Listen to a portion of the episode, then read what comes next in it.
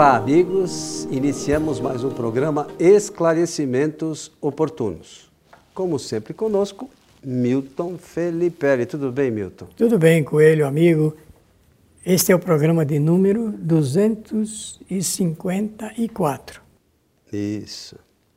Significa que nós já estamos juntos aqui nesse trabalho há mais de quatro cinco, anos. Cinco, né? Cinco Porque anos. tem lá fim do ano que a gente não grava, mas. Cinco anos. O programa chama-se Esclarecimentos Oportunos porque a intenção, o seu objetivo realmente é propor esclarecimento doutrinário através de uma reflexão doutrinária. Todos os assuntos são propostos pelos nossos amigos, ouvintes e também os espectadores, e nós traduzimos esses assuntos ao longo de todo esse tempo e fazemos esses comentários doutrinários. Essa é a nossa intenção. E a nossa base é da doutrina e, espírita, com certeza, né? o fundamento maior, a base, a própria linguagem tem que ser a linguagem da doutrina espírita, ou seja, os livros de Allan Kardec, que a partir de 1857 apresentou ao mundo uma nova maneira de pensar sobre esses assuntos, sobre a vida, digamos assim. Que os bons espíritos, então, nos ajudem sempre. Muito bom, senhor Milton. Vamos aqui então a, a, mais um questionamento que nos encaminharam. Diz assim: observo que muitas pessoas comparecem ao centro espírita para a solução de problemas particulares, emprego, saúde, trabalho, relacionamentos, e depois desaparecem que pensar disso? Interessante, pergunta muito boa para uma conversa de vinte e poucos minutos, fazendo esta abordagem. Então, o foco aí é a casa espírita, o centro espírita. O centro espírita foi objeto de estudos de Allan Kardec. Allan Kardec fez um estudo alongado a respeito dessa matéria, pela observação, até porque Logo em seguida, é, da confecção, da edição do Livro dos Espíritos, ele formou a Sociedade Parisiense de Estudos Espíritas, que foi o primeiro centro espírita que nasceu aqui na Terra. E depois disso, então, recebeu muitas cartas, milhares de cartas, de quem queria eh, constituir um centro espírita, organizar um centro espírita, dirigir um centro espírita e perguntava como poderia fazer isso, quais seriam os objetivos e tudo mais. Kardec respondia a todos, como sempre fez, e aproveitou a oportunidade para escrever uh, um capítulo inteiro sobre essa matéria no livro dos médiuns. É lá no final do livro dos médiuns a gente vai encontrar esse capítulo do, de Allan Kardec a respeito da casa espírita, do centro espírita. Então ele tinha o centro espírita com muito carinho, uma, uma visão muito interessante a respeito do, seu, do que seria o centro espírita se organizado por Allan Kardec. Hoje, meus amigos, só no Brasil, mais de 30 mil centros espíritas. Nossa! Mais de 30 mil centros espíritas, né? É, depois do Brasil, o país mais espírita, que tem mais centros espíritas, é Cuba. Cuba com quase 600 centros espíritas. Né? E depois volta para a América do Sul e assim por dentro. Lá nos Estados Unidos, eu penso que tem uns 40 ou 50 centros espíritas. Estados Unidos, 300 milhões de habitantes, o nosso aqui 230, talvez, 220 milhões. Pois bem, a pergunta é interessante, é, mas o, as pessoas vão nas igrejas procurarem solução para os seus problemas particulares. Elas tentam, não é? Uma tentativa do homem que desesperadamente tenta algum lugar para resolver os seus implicados e intrincados problemas particulares, que são mais ou menos esses que foram apontados aqui pelo coelho. É, isso, então, isso é uma corrida natural. É um fenômeno social que nós teremos ainda que enfrentar durante muito tempo. Até porque eu falei mais de 30 mil centros, centros espíritas, mas, meus amigos, é muito pequeno o número de centro espírita formado rigorosamente segundo as orientações de Allan Kardec. Aqueles que realmente têm objetivos traçados, modo, uma programação vinculada com o Espiritismo, e a maioria realmente parece que aprecia essa corrida, encher o centro espírita de gente, pensando no, sempre no número, no número. E centro espírita não pode pensar apenas em número. É, Kardec, lá na Sociedade Espírita de Paris, é, as pessoas iam até lá e tal, mas nem todos, alguns ficavam só olhando, né, Milton? Nem todos participavam. Só observando. Porque Kardec tinha essa preocupação, né, de participar aqueles que realmente tinham o objetivo de participar de forma, da forma correta.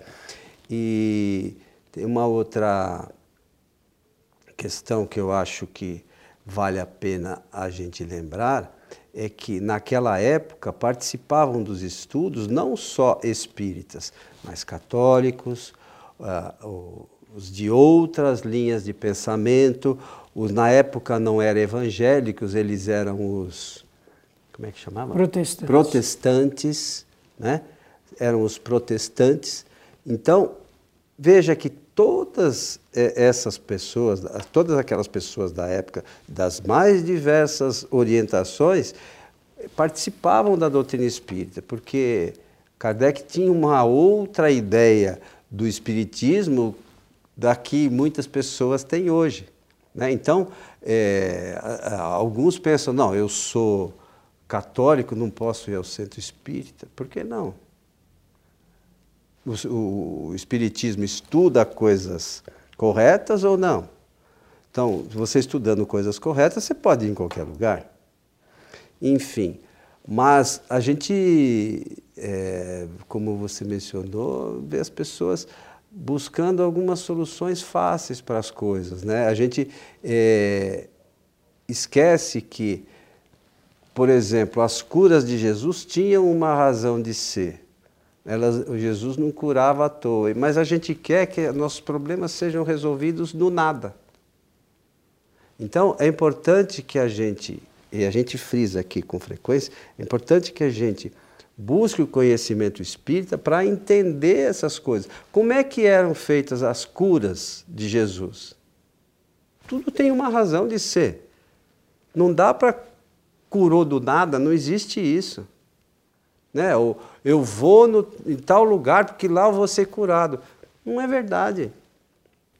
Se prometeu, já está. Já já já está em falha, né? Tá não é possível, porque é, quem promete alguma coisa nesse sentido não conhece as leis naturais. Então é preciso que a gente busque, antes de mais nada, na doutrina espírita, as informações que podem nos trazer o conhecimento que vai nos auxiliar é, trilhar um novo caminho. É esta mudança que a gente tem que buscar. É isso mesmo. O centro espírita, a rigor, a rigor, melhor dizendo, rigorosamente, não propõe milagre. Não existe o milagre dentro do centro espírita. Inclusive, existe um estudo a respeito dizendo, dentro do centro espírita e dentro da doutrina, que o milagre não existe. Milagre, como entendem as pessoas, porque você usou essa palavra, as pessoas procuram resolver miraculosamente os seus problemas. Isso não existe. E não existindo milagre, só existe, então, a consequência das leis naturais. O centro espírita tem que saber disso, ele tem que apresentar essa teoria para aqueles que o procuram, não é? E, mas as, hoje as pessoas têm a palestra pública no centro espírita, que elas têm acesso. Em seguida, tem a terapia através do passe, que pode ser também antes ou depois. É, esse é a reunião chamada reunião pública do centro espírita. Qualquer pessoa pode comparecer. sendo espírita ou não, e até materialista. Agora, no tempo de Kardec, as pessoas eram uh, compareciam sob convite, eram convidadas para ir ao centro espírita, de forma que já sabiam que ia, o que eles iam encontrar lá. É, inclusive esse assunto ligado com a comunicação de espíritos. Hoje não existe quase que é, reunião pública é, de comunicação de espíritos dentro do centro espírita. Então, esse é um ponto pacífico. Agora, as pessoas estão desesperadas praticamente. É, a, a gente nota que, como o imediatismo tomou conta é, do mundo social em que vivemos, o imediatismo, as pessoas querem resolver os seus problemas imediatamente. Imediatamente. Problema particular, seja de que ordem for. Existem até problemas de ordem amorosas, né? Nós já sabemos disso. Mas o, uh, o Antônio Coelho Filho, ele, eu noto, ele não se cansa de se pronunciar a respeito da necessidade de se conhecer o Espiritismo, porque ele vai, depois que conhece o Espiritismo, ele vai mudar a sua vida, porque vai notar que existe um regramento é, simplesmente notável pela contribuição espírita da vida de cada um. Então o indivíduo passa realmente a saber o que é que, por que existimos, por que estamos aqui nesta existência e o que, que nós temos que fazer para melhorar o padrão é, da nossa vida, a vida agora no sentido geral. Ora, é, se as pessoas estão desesperadas e procuram o centro espírita para a solução de seus problemas particulares, o centro espírita então tem que encontrar um mecanismo capaz de explicar para as pessoas como resolver esses problemas estudando, examinando a doutrina. É, lamentavelmente, é, as pessoas não gostam muito de estudar, né? Esse é um grave problema. Esse é um problema, porque não vão encontrar soluções imediatas né, para os seus problemas. E afirmamos: lugar nenhum pode fazer isso. Não é o centro espírita. O, o, no centro espírita a gente estuda as leis naturais. Né? As leis naturais elas servem para o universo. Então, não adianta, se no, o centro espírita não faz, lugar nenhum pode fazer. E se falar para vocês que faz, não é verdade. Porque não, é, essa mágica não existe. Não existe. Todas são consequências de leis. Todas as coisas são consequências de leis. É, Para quem quiser, o Milton aqui mencionou do, sobre as questões relacionadas com o milagre, é só procurar lá na Gênese, né, de Allan Kardec. Lê lá sobre os milagres. Ele fala claramente que os milagres não existem e que o Espiritismo não faz milagres. E ninguém faz milagre, porque tudo é consequência de leis naturais. É isso, senhor Exatamente. Exatamente. Então, a gente, lá uh, na. Kardec teve o cuidado de, de, fazer uma análise também sobre os milagres de Jesus, né? o, o que, que é, como é que aconteceram, qual, quais os meios que as coisas aconteceram, para que a gente entendesse e não, e não fosse é, ludibriado, vai. É, isso mesmo. Se fosse enganado. É, que, que, que a gente não, não fosse enganado. Mas aí volta a questão. Para isso eu preciso estudar, para entender. Não tem outro meio. Bem, conforme nós podemos observar, então, podemos observar, olhando, verificando, indo no, nos locais e observando. A resposta que o, que o centro espírita dá para as pessoas, é, dada essa procura, essa demanda, não é uma resposta é, usual de qualquer agremiação, religião, templo, porque o centro espírita é diferente totalmente disso. A resposta ela é muito mais demorada porque depende do próprio indivíduo resolver os seus problemas. O espiritismo contribui na medida em que esclarece detidamente os problemas humanos e mostra como esses problemas estão relacionados, enquadrados pelas leis naturais, conforme disse o Coelho. Então eu vou citar, já temos citado muitas vezes, e isso também não nos cansamos de dizer, que são aquelas leis prioritárias, cinco primeiras, e depois as demais que são suas consequentes. A lei de imortalidade, a lei de evolução, a lei de reencarnação, lei de livre-arbítrio e lei de causa e efeito, ou causalidade. Os problemas humanos são efeitos. Se, se os problemas são efeitos, eles são resultados. Eles são resultados. Se são resultados, está envolvido pela lei de causalidade, causa e efeito. A pessoa sofre. O Espiritismo pergunta: por que sofre?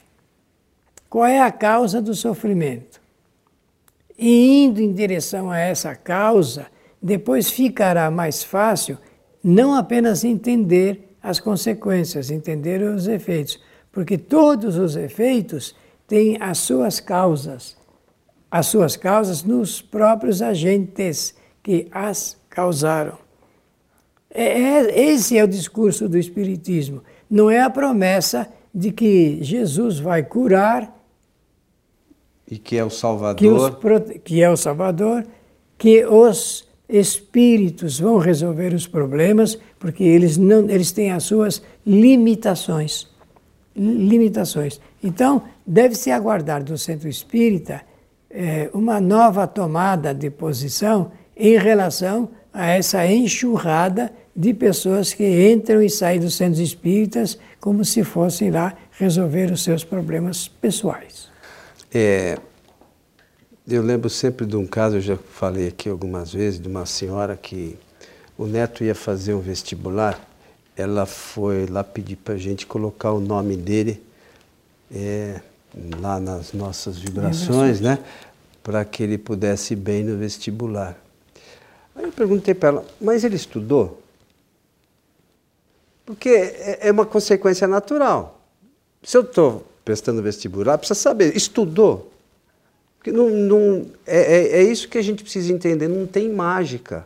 Hoje até tem vestibular aí que a gente passa na porta da faculdade, é, a gente meio que é arrastado para dentro da faculdade para cursar.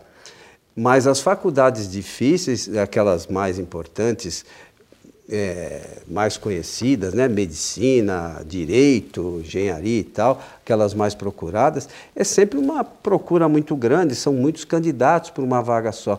Então, é preciso, mesmo aqueles que estudam, às vezes não conseguem atingir o objetivo, imagine se não estudar. E, a, e assim é a nossa vida. É, é, tudo é consequência de alguma coisa que a gente fez. E algumas coisas que a gente faz hoje terão consequências no futuro. Então, é, é esse tipo de coisa que a gente precisa entender. É assim, mas é muito simples. É, no primeiro momento é bastante simples, porque é só isso mesmo. O difícil é a gente fazer direito, né? Claro. Né? É, essa é a questão complicada. E, e, a gente sempre procura ter um intermediário, né? principalmente nas questões relacionadas a Deus. Aí eu prefiro, eu vou lá falar com o dirigente do centro espírita, vou falar com o pastor, vou falar com o padre e tal. A gente pode falar, fazer isso diretamente, mas precisa fazer direito. Precisa. Precisa. Não precisa nem ir no centro espírita, nem ir na igreja, precisa fazer nada em lugar nenhum. Se a gente se propuser a fazer direito. Precisa saber coisa. disso. Precisa saber disso. Né? É, é, é isso que a gente precisa entender, que nós estamos no mundo com algum objetivo, com algum propósito. E, e, religião nenhuma, nem o espiritismo como ciência e filosofia, vai fazer com que a gente melhore se a gente não fizer nada por nós mesmos. É isso mesmo, está certíssimo. Então é simples, né? É, eu vou uh, ficar ainda com o seu exemplo para poder dar uma explicação lógica. Os espíritos podem ajudar? Claro, essa senhora levou o nome e o seu endereço para pedir uma ajuda no centro espírita, porque ela está preocupada com o seu neto, né? Com o seu neto. Ele vai fazer uma prova. O Coelho disse: a senhora pode me dizer se ele estudou bastante? Porque tenho certeza depois ele deve ter esclarecido essa sim. senhora de que os espíritos podem ajudar sim, eles podem não permitir que haja uma influência perniciosa no momento em que ele está fazendo a prova. Mas o conteúdo para as respostas, os espíritos, às vezes eles nem sabem. Eles nem têm esse conhecimento a respeito né, do resultado. O que eles podem fazer é, do ponto de vista espiritual, deixá-lo mais, mais, tranquilo, tranquilo sereno, mais sereno, né? E, para poder pensar. Mas é o, é o máximo que eles fazem, é o máximo que eles fazem. O restante fica por conta do estudante, por conta do estudante. Portanto, eles não vão, do, do ponto de vista de problema particular, fazer a prova pelo rapaz. Não vai sair prova feita pelos espíritos, a não ser essa ajuda, essa proteção, que creio já é muito valiosa. E exatamente assim com cada um de nós no decorrer da nossa vida. Os espíritos, nosso espírito protetor, sobretudo, ele trabalha incessantemente com bons pensamentos, trazendo, tentando trazer bons pensamentos. Como Milton sempre lembra aqui, que os bons espíritos nos ajudem sempre, e eles tentam nos ajudar. Só que, por mais que eles tentem, se nós não fizermos a nossa parte, não há espírito Ajuda. que consiga fazer absolutamente nada. Então, por que que às vezes a pessoa fala aqui que muitos desistem? porque eles querem a solução que alguém faça por eles. E isso não existe. Então é preciso que nós busquemos a solução que nós queremos. Coelho, há muitos anos atrás, é, me contou um companheiro espírita que o seu centro queria é, comprar um terreno para construir uma sede própria. Então eles insistentemente na, na reunião de conversa com os espíritos, eu não participava desse centro, mas eu sei dessa história verdadeira. Pediam que ele, eles, os espíritos, ajudassem os companheiros do centro a ganhar na loteria. Porque ganhando na loteria poderia comprar o terreno, poderia constru construir o centro. Muito bem. Disse-me ele que lá pelas tantas, uma ocasião, um espírito, eu acho que, ouvindo isso, com essa insistência, disse assim: Mas eu quero fazer uma pergunta para vocês. Vocês, pelo menos, compram bilhete de loteria? Ele falou: Não. Então, é uma mágica das mágicas boas, eles queriam, né? Não é possível, né? É, fica aqui o exemplo, né? Mas. É, Parece jocoso, mas é verdadeiro. É, então, é, é, a gente precisa acordar, né? Seu Milton, estamos chegando ao final de mais Muito um bem. programa Esclarecimentos Muito Oportunos. Bem. Fica aí a nossa resposta, os nossos comentários, sempre fundamentados na orientação espírita a respeito dessa procura ao centro espírita das pessoas que querem resolver seus problemas particulares. Que os bons espíritos nos ajudem sempre. A vocês que estiveram conosco, nosso abraço e até o nosso próximo programa.